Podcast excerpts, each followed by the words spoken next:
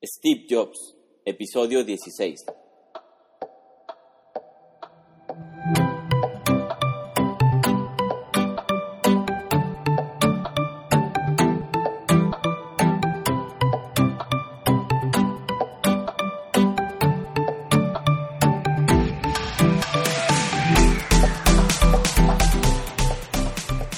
Hola a todos, soy el arquitecto Enrique Ochoa de Trignum y bienvenidos al blog de Trignum Arquitectura, un blog en el cual te daremos técnicas, tácticas y herramientas con las cuales puedes llevarte a ti y a tu empresa de arquitectura, construcción inmobiliaria al siguiente nivel. Hola a todos, el día de hoy les tengo un podcast que grabé eh, sobre eh, Steve Jobs. Este podcast lo, lo voy a dividir en, en dos partes porque está bastante largo y eh, esta semana publico la, la parte 1 y la siguiente semana publico la parte 2, en el cual te platicaré un poco de la vida y de las situaciones que me parecieron más importantes sobre el libro de autobiografía sobre Steve Jobs del el autor que se llama uh, Walter Isaacson. Entonces espero que te guste y comenzamos. Yo la verdad me considero muy fan de los productos Apple, me gustan mucho sus diseños, me gusta mucho la, la, innovación que tienen, me gusta mucho cómo van un poquito adelante de, de, los demás. Puede que mucha gente piense que no, puede que mucha gente piense que, que hay otras marcas que van más aventajadas, pero me gustan mucho sus, sus, filosofías, sus ideas, me gusta su publicidad, me gustan sus diseños, entonces yo, yo siempre me he considerado muy fan de Apple. Sí es cierto que es caro, y todos los productos Apple son bastante caros, pero a mí me gustan entonces se me hace súper interesante ver cómo fue que una empresa que, que, se formó en la cochera de la casa de Steve Jobs se convierta hoy en una de las empresas más poderosas del mundo.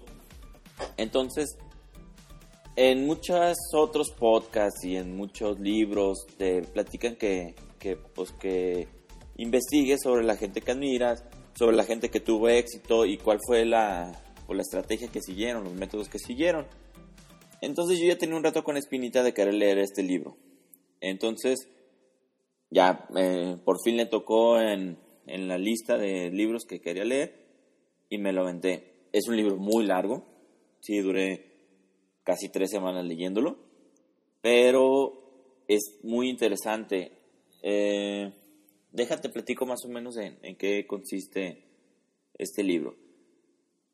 El libro es una biografía, pero es una biografía donde se divide en partes importantes de la vida de Steve Jobs. En, algunos, en algunas partes del libro se traslapan eh, situaciones, por ejemplo, cuando entra Pixar o cuando él compra Pixar, al mismo tiempo tiene la compañía Next. Entonces esas dos cosas van muy ligadas, entonces van al mismo tiempo. También te, ya cuando por fin te cuentan de Pixar, luego te empiezan a contar de sus romances y se regresan muchos años antes. Entonces no es una línea, no es lineal el libro, sino que te, te explican por temas. Este tema es de Pixar, este tema es de Apple, este tema es de, de la marca tal, este es cuando sacó tal publicidad.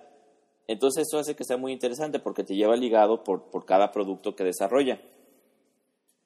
La primera parte del libro obviamente pues se trata de, de su infancia y cómo crece. Eh, su nombre completo era Stephen Paul Jobs y nació en 1955. Parece que esa, esa época fue muy, muy importante, sobre todo en la zona que él vivió, que él, nació en la zona donde se desarrolló toda la tecnología, todas la, la, las compañías como Hewlett Packard, como, Atari, como, este, como Apple, como Xerox, todas esas marcas estaban ubicadas en la zona donde él, vivió. Él nació de, un, de una relación que tuvo un inmigrante sirio que se llama Abul Fatah Handali y su madre que se llamaba John Caroline Schiff. Como tuvieron a Steve Jobs bastante jóvenes, decidieron darle una adopción. Una de las cosas que ellos pedían, los dos eran, este, eran personas de, de estudios, los dos eran, este, querían seguir estudiando, inclusive llegaron a, a tener este, pues, grandes grados de, educación. La única condición que pidieron a la hora de dar en adopción al niño era que sus padres tuvieran un título universitario, como una manera de quererle asegurar la, el futuro al niño. A la hora que, que por fin este, escogieron a unos padres adoptivos y a la hora que la empresa, la dependencia que se encarga de dar en adopción a los niños, llegaron, pues resulta que los, que los papás querían una niña, no un niño. Entonces Steve Jobs se quedó volando. Y en la misma lista de espera estaban los, los padres de, Steve Jobs que, querían adoptar este, a, un niño. Y se los dieron. Pero se armó un escándalo porque los papás de Steve Jobs no tenían un título universitario. El, el padre de Steve Jobs se dedicaba, este, bueno, fue un maquinista ferroviario y, su madre pues era ama de casa, entonces no, no era lo que querían sus, sus padres eh, biológicos. Al fin de cuentas llegaron a un acuerdo en, en, el cual el padre de Steve Jobs le prometió a los padres biológicos que él iba a hacer todo para hacer un fondo para que este niño pudiera llegar a la universidad y que iba a ahorrar todo el dinero que pudiera para que este, para que este pueda estudiar. Uno de los pasatiempos que tenía el padre de Steve Jobs y que marcó mucho a, Steve fue el... Él se dedicaba a remodelar y reparar autos clásicos. Entonces esto, eh, esto ayudó a Steve a que tuviera un cierto gusto por, por el diseño. Entonces, una, una de las cosas que él, él, platica que le quedó muy grabada de las cosas de su padre y que después le marcaría muchísimo es que todo, todo debes de cuidar, desde cómo funciona la máquina hasta cómo se ve por fuera y cómo se ve por dentro el diseño. Él decía que, mucha gente pensaba que si tú estás haciendo un mueble de madera, la, eh, la tabla que da hacia el muro la haces de menos calidad que el resto del, mueble. Y, el padre de Steve Jobs le decía que no, que todo tiene que ser con la misma calidad, que no porque no se vea no, no, tiene, que, este, no tiene que cumplir con la calidad que debe de tener. Entonces le, fue fomentando que, todo debía tener este, perfección, que todo debe ser perfecto tanto en lo que se ve como en lo que no se ve de cada cosa que él diseña. A Steve desde muy joven le empezó a interesar todo lo de la informática, todo lo de los gadgets, todo el, boom que le tocó a él en, su época de juventud. Entonces le, picó la espinita y, empezaba a ir a los, y empezó a ir a los eventos de HP, este, empezó a meterse a, a investigar este, cómo funcionaban las máquinas, cómo funcionaban este, en aquel entonces las, las este, pues todos los, los, aparatos que, que, eran innovadores en aquel tiempo. Y en uno de esos eventos conoció a una de las personas que más marcaron el, su, su, su vida, el que lo, lo que el, el, que lo catapultó en gran parte hacia el éxito, que se llamaba Steve Wozniak. Este Steve Wozniak era un, adelantado, es un aventajado en su época, por la manera en que comprendía todo lo que eran los circuitos electrónicos. Después de mucho tiempo, eh, Steve Jobs llegó a la etapa de la universidad y su papá quedó este, como quedó, juntó el dinero para inscribirlo a un colegio. Y él estudió en, la Universidad Fred College, que es una universidad carísima que también estaba ahí por, por donde, cerca de donde él vivía. En algún momento decía que era incluso tan, tan caro como como Boston, tan caro como las universidades de más prestigio. Entonces, cuando él, entró a la universidad, empezó a ver que, todo el desgaste que tenían sus papás, que todos sus ahorros se lo estaban gastando en sus estudios, y él no le veía gran futuro a los estudios, él no, no, no quería que sus papás siguieran sacrificándose. Entonces decidió salirse de, de estudiar, dejar la escuela, pero siguió yendo a la escuela, pero como oyente. Y a la hora que empezó a ser oyente, eh, empezó a, a escoger únicamente las materias que le parecían, pues que le gustaban. Steve Jobs de joven era una persona en, pues le tocó la, época hippie, le tocó los setentas, el, la época de, del amor y de la paz y de que, este, de, de las drogas, Steve Jobs inclusive muchos muchas veces dijo que pues que él, consumió en su época de juventud LSD. Entonces eh, vivió como una especie de como de pues no quisiera decir como por diosero, pero como, como vagabundo en la universidad, iba, escuchaba las clases que quería escuchar y entre esas clases, una de las que más le interesó fue las clases de caligrafía. Y este, este punto fue una de las características que hicieron que la Mac fuera un éxito en su momento. Y le cobraría mucha importancia a la hora que, Steve empezaron a, diseñar toda la interfaz de la Mac. Steve Jobs era, era una persona muy extraña en sus costumbres, en su manera de ser, muy inteligente, todo el mundo dice que era muy inteligente, pero por ejemplo, él, él desde muy joven era vegano. Y como saben, el ser vegano es que consumen puros artículos este, no procesados, que no tuvo que causar algún, alguna muerte animal ni nada por el estilo. También Steve Jobs creía mucho en, las ondas budistas, en que la iluminación y todo eso, inclusive eh, en esa época en que estuvo en la universidad, se tomó un año sabático que, en el que viajó a, la India para intentar encontrar la iluminación. Dice que nunca encontró tal cosa, pero pues ahí estuvo paseándose. Entonces, por ejemplo, también durante un tiempo él decía que como él no consumía nada de organismos tóxicos, nada de productos tóxicos para su cuerpo, entonces él no olía feo, entonces él no se tenía que bañar. Que era algo que él creía, pero el resto de las personas no creían. Entonces, este, pues cuando empezó a trabajar en la primera, en, Atari, tuvo ese, ese problema de que, este, pues de que no pudo, de que la gente pues no quería trabajar con él por su mal genio y porque olía feo. Entonces sí tenía muchas ondas así muy extrañas que, en, su, en su vida personal era una persona completamente complicada. Entonces ya, cuando por fin regresó de su retiro, empezó a trabajar en Atari. Entonces, te digo que tenía muchos problemas con sus compañeros por problemas de higiene y su mal genio sobre todo.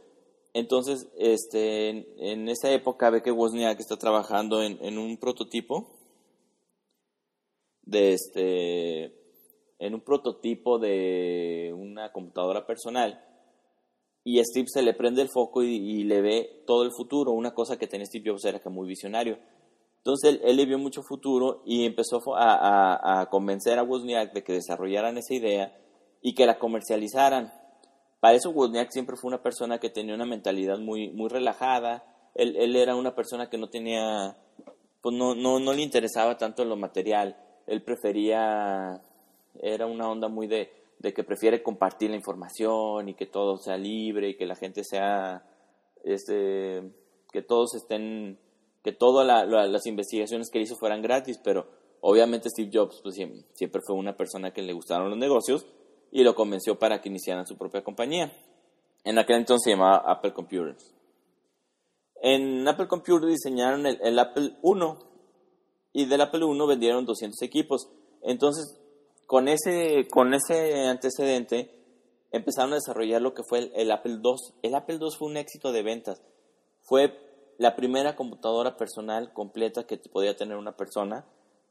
Y este, en unos pocos años, eh, Apple se convirtió en una compañía de cochera donde había dos personas y creció hasta ser una compañía que tenía casi 4.000 empleados.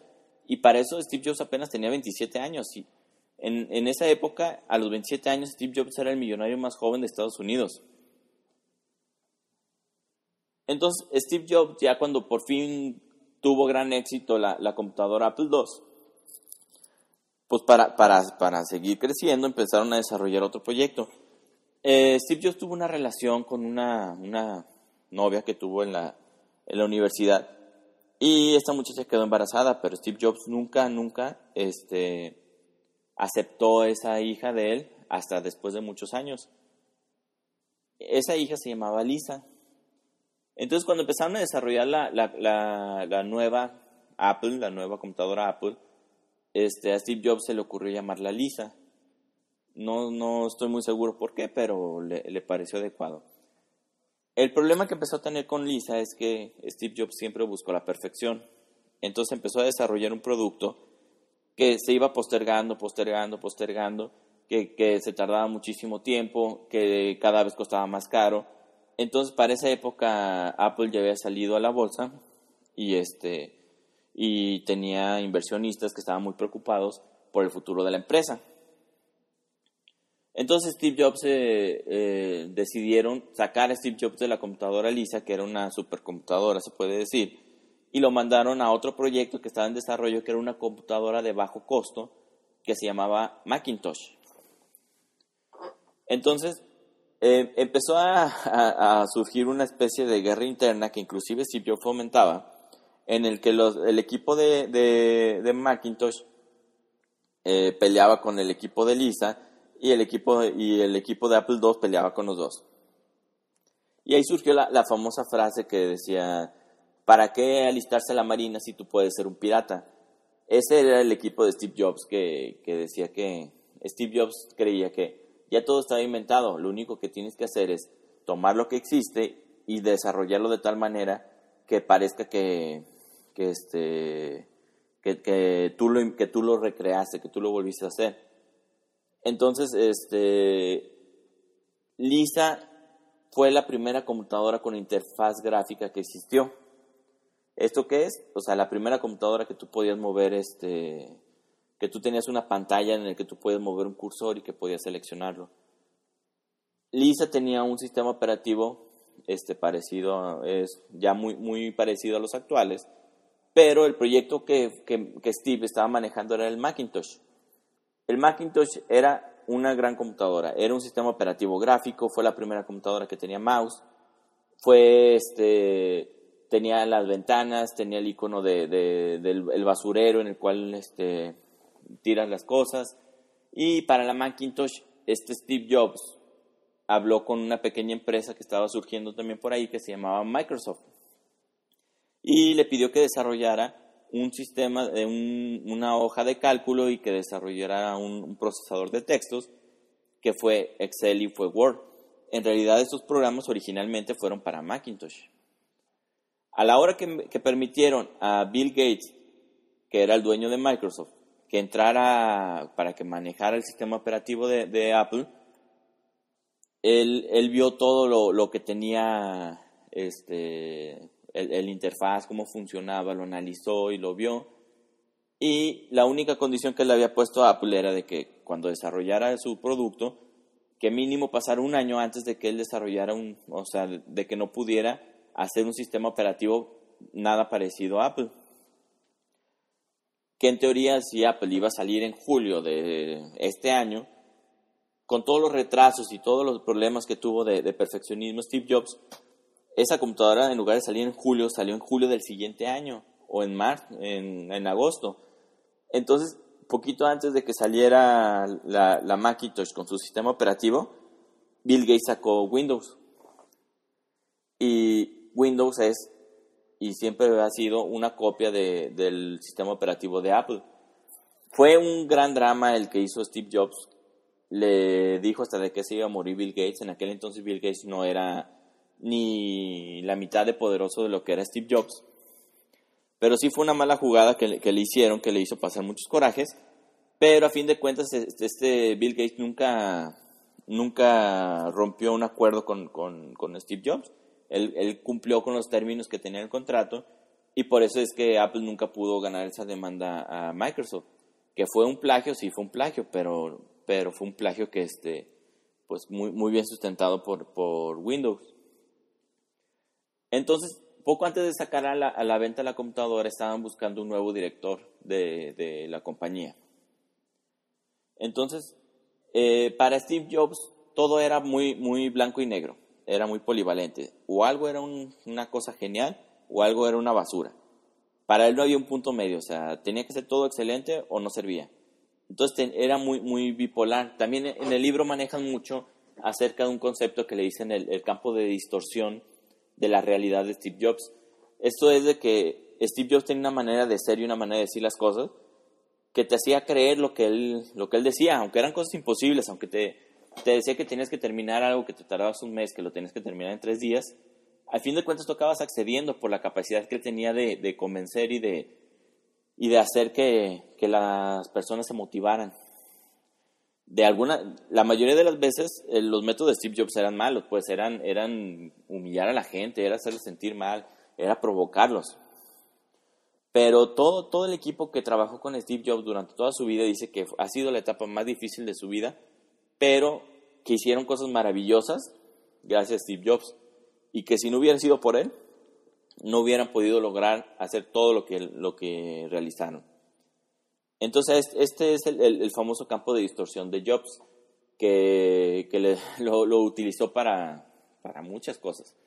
Entonces, él, fomentaba la discusión, él fomentaba la rebeldía, entonces empezó a buscar un, un CEO que, pues, que estuviera de acuerdo a las, a las, ideas que él tenía, porque eran unas ideas muy rebeldes, eran unas ideas muy, muy complicadas. Entonces, en aquel entonces, eh, la, la, marca Pepsi tenía un, un, este, un CEO que había hecho que Pepsi tuviera una campaña de publicidad genial que, este, que le gustaba mucho a Steve Jobs. Y durante dos, como uno o dos años, Steve Jobs se dedicó a convencer a esta persona de que se llamaba John Scully, de que él se fuera a trabajar con él. Iba, lo visitaba, le platicaba, le decía, mira, estamos haciendo, y después de, varios meses ahí de, de andar este, como queriéndolo convencer, Dice, dice Scully que lo que lo convenció para empezar a trabajar en Apple era que Steve Jobs llegó y le dijo, a ver, ¿quieres seguir, bebiendo, si, ¿quieres seguir vendiendo bebidas azucaradas por el resto de tu vida o quieres venir a Apple y hacer algo que cambie el mundo? Entonces, este, dice Scully que eso fue lo que lo acabó convenciendo. Entró Scully y, durante un tiempo pues fue una relación más o menos buena. Era muy difícil controlar a una persona como Steve Jobs. Entonces los directivos presionaban mucho a Scully que lo controlara, pero si tú controlabas a una persona como Steve Jobs, Steve Jobs te puede hacer la vida de cuadritos. Entonces así fue una época de, pique, de en realidad yo creo que hasta hasta Tim Cook, que es el actual director de Apple, Steve Jobs no se llevó bien con ningún directivo de ninguna empresa. Pero bueno, entonces ya entró Scully. Eh, antes de sacar a, la venta la, primera Macintosh, eh, surgió un, comercial, que es el, comercial de 1984 de Apple. 1984 está basado en un libro que, este, que se llama precisamente así, en el cual se, te maneja en un mundo futurista, porque es un libro muy viejo, en el cual en que en 1984 todo va a ser manipulado por el Big Brother, por una, una persona que manipula a la gente. Entonces el comercial estaba súper interesante, te recomiendo mucho que lo veas. Es en el que llega una, una chica corriendo con una, una especie de atleta, que llega corriendo y avienta una bala de cañón hacia el Big Brother y lo destruye. Esta era la manera en que Jobs decía de que pues de que, de que no era cierto, de que 1984 no va a pasar porque nosotros somos Apple, porque nosotros somos diferentes, porque nosotros somos rebeldes. Entonces, este, cuando se presentó el anuncio a, la directiva, eh, la idea es que este anuncio fuera presentado para el Super Bowl. Entonces se presentó a la directiva y la directiva dijo, no, este anuncio no va a salir a la luz ni, ni con chochos. Entonces, este, tenían dos comerciales, uno de 30 segundos y uno de un minuto para el Super Bowl.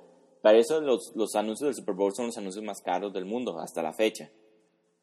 Entonces Steve Jobs convenció a la persona que según esto iba a vender los comerciales de que solo vendiera el comercial de 30 segundos, no el de un minuto.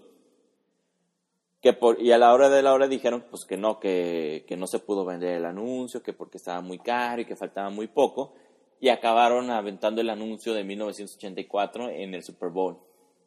Ese anuncio es considerado uno de los mejores comerciales en, la historia en el mundo del marketing. Entonces, eso era lo que tenía Steve Jobs. Si él lo veía, si él, si él era muy visionario, si él veía que, esto iba a funcionar, no le importara lo que dijeran. A fin de cuentas, este, lo, terminaba haciendo y en la mayoría de los casos fue un éxito, o sea, era, era éxito tras éxito con él.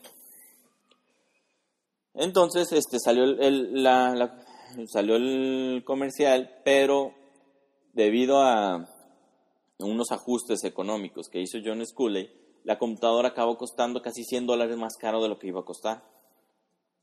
Entonces, como siempre en, en, Apple, el aparato pues era más caro que el de su competencia, entonces no fue el éxito de ventas que, que debería de ser. Era una excelente máquina, fue una revolución en, las computadoras, fue un hito, fue una cosa que cambió el paradigma, pero no fue un éxito de ventas, porque la gente no tenía tanto dinero para gastar en una computadora en un mundo donde todavía la computadora no era tan indispensable como hoy en día. Entonces después de esto, eh, como que le, empezó a caer mucha presión a Scully y a la hora que, Steve Jobs estaba queriendo empezar a formar otra vez su equipo para seguir con, con el siguiente proyecto, eh, la, directiva empezó a presionar mucho, empezó a presionar mucho y, Steve Jobs y John Scully empezaron a tener muchos problemas. Pues el chiste es que al final de, estas discusiones, eh, la directiva acabó tomando la, la, decisión de correr a Steve Jobs de su propia empresa que él fundó. Muchos años después, Steve Jobs dice que lo mejor que le pudo haber pasado era que lo corrieran en ese momento de Apple. Pero en su momento, pues obviamente no, o sea, cuando pasó eso, Steve Jobs estaba haciendo, hizo el berrinche de su vida, se deprimió como no tienes una idea, dice que, que lloraba de, coraje y del, del, de lo, del, pues de la impotencia que le causaba que lo hubieran corrido de su propia empresa. Entonces, este, pasó un tiempo y llegó eh, un, director de cine que se llamaba George Lucas. George Lucas, como saben, es el, director de la saga de películas de Star Wars. Entonces él, había creado una compañía que, se, que iba a ser una, computadora para hacer efectos especiales para las computadoras, digo, para las películas. Entonces este, tenía la, empresa y esa, y esa computadora en particular se llamaba Pixar. Hoy en día sabemos que Pixar es un increíble éxito, pero en su momento era una compañía que estaba en ruinas. Cuando Steve Jobs llegó, esa una compañía que, una compañía que estaba en ruinas. Steve Jobs creía en la unión entre la tecnología y las humanidades, la unión entre la tecnología y el arte. Entonces, a la hora que le llega una compañía que estaba haciendo una computadora para hacer arte, pues le encantó, le, le gustó muchísimo la idea, la compró, pero luego, este, suponga, no me acuerdo bien la cantidad, pero en 10 millones de dólares. Entonces Steve Jobs empezó a, pues, a, ver qué podía hacer, entonces cómo podía vender esas computadoras, cómo podía fabricar esas supercomputadoras para efectos especiales y venderlas. Entonces le, llegó una sugerencia por ahí que le decía, oye, ¿por qué no haces, nos enseñas qué puedes hacer con tu computadora haciendo unos videos? Entonces, en, esos videos o en esos cortos cinematográficos, este, Steve, bueno, Pixar creó el, famoso cortometraje de la lamparita que está ahí brincando, que es el, de hecho es el, mismo que está en el logotipo de Pixar. Entonces ya crearon la, la, lamparita y empezaron a comercializar y hubo una empresa que era, siempre ha sido un gigante, que se llamaba Disney, que dijo, bueno, sabes que ayúdame, hay, hay unas películas que estoy haciendo este, ¿por qué no me ayudas a hacer unos efectos especiales? Entonces, Pixar ayudó a Disney a hacer, por ejemplo, unas escenas animadas al principio de la película de la Sirenita. Entonces, eh, poco a poco Pixar empezó a, funcionar, entonces llegó y le dijeron, oye, pero Disney le sugirió a Pixar, oye, pero, o sea, tu máquina, ¿no puedes hacer una película con tu máquina? Entonces fue cuando, cuando se les ocurrió, dije, bueno, pues ¿por qué no hacemos una película? Disney se ofreció a, vender esa película, a comercializarla. Esa película que hicieron se llamaba Toy Story. Y como saben, todo el mundo conoce Toy Story. Fue un increíble éxito de ventas. Y sobre todo fue un, fue una, una manera fue una de las más grandes negociaciones que tuvo Steve Jobs en su vida. Lo primero que Steve Jobs peleó durante todo el tiempo que estuvo en Pixar era que cuando iniciara la película, el logotipo de Disney durara el mismo tiempo que el logotipo de Pixar. Porque él no quería que la gente creyera que, Disney era dueño de Pixar o que Pixar era una parte de Disney. Él quería que Pixar fuera una marca tan grande como Disney. Entonces, este, creó esa, esa marca y, después de muchas negociaciones, ok, llegaron al acuerdo, sale el castillo de Disney y luego sale el lamparito de Pixar. Fueron meses de discusión por eso y por fin se logró. Entonces, a la hora que, salió, eh, Steve Jobs necesitaba recuperar parte de, pues, de todo el dinero que le había invertido a Pixar, porque Pixar habían sido puras pérdidas. Steve Jobs era millonario, pero de todos modos pues, tenía que recuperar su dinero. Entonces eh, estuvo vendiendo eh, parte de Pixar, de hecho quería vender todo Pixar, no sé si él lo compró en 10 millones de pesos, lo quería vender en 50 millones de pesos. Es un ejemplo, no, no, no recuerdo la cantidad. Entonces a la hora que vio Toy Story, dicen que fue su gran obsesión Toy Story, que la veía y la veía y veía cada avance y veía cada cosa. Y tuvieron mucha, eh, hubo un, director, Landmark o algo así, que fue el que se encargó de eso, que es un genio para, para las películas. Empezaron a seguir muchos consejos de Disney y la verdad es que los consejos que le estaba dando Disney a Pixar hicieron que al fin de cuentas este Woody acabara siendo un vaquero super egoísta, acabara siendo el malo de la película. Y la idea original era que no fuera eso, sino que, que, fuera una persona que tú entendieras cuál era su problema, que no fuera por egoísta, sino fuera por, por miedo. A fin de cuentas, este, tuvieron que rehacer la película dos veces, que salió más caro que, lo que, que este, de lo que habían planeado. Pero a la hora que vieron los resultados, Steve Jobs se puso muy listo. Antes de que saliera la película de Pixar, sacó Pixar a la bolsa. La, metió a la bolsa de valores. A la hora que salió Toy Story, que fue un super éxito, sacó la, la mitad de las acciones de Pixar a la venta. Fue un éxito Pixar y a los 15 días, en lugar de los 50 millones que quería, fueron, acabó juntando 100 millones de dólares por la mitad de la empresa. Fue una super negociación la que hizo. Sacó una, una empresa nada más teniendo fe en el producto que iba, que iba a lanzar y acabó siendo un, gran éxito. Después llegó Disney y le dijo, ¿sabes qué? Tu película es un éxito, nos está yendo muy bien, estamos vendiendo muy bien. Ahora necesitamos que hagas una película de menos calidad para sacarla en, en videos, porque si se fijan todo Disney tiene una película para cine y luego la segunda, tercera parte para video. Y Pixar dijo no.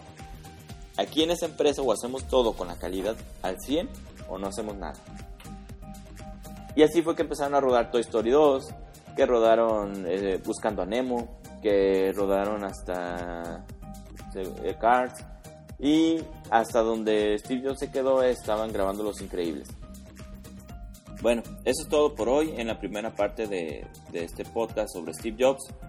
En la semana, o no sé si la siguiente semana, publico la segunda parte en la cual platicaríamos sobre la empresa Next, sobre su regreso a Apple y sobre todos los desarrollos y toda la innovación que creó cuando volvió a Apple.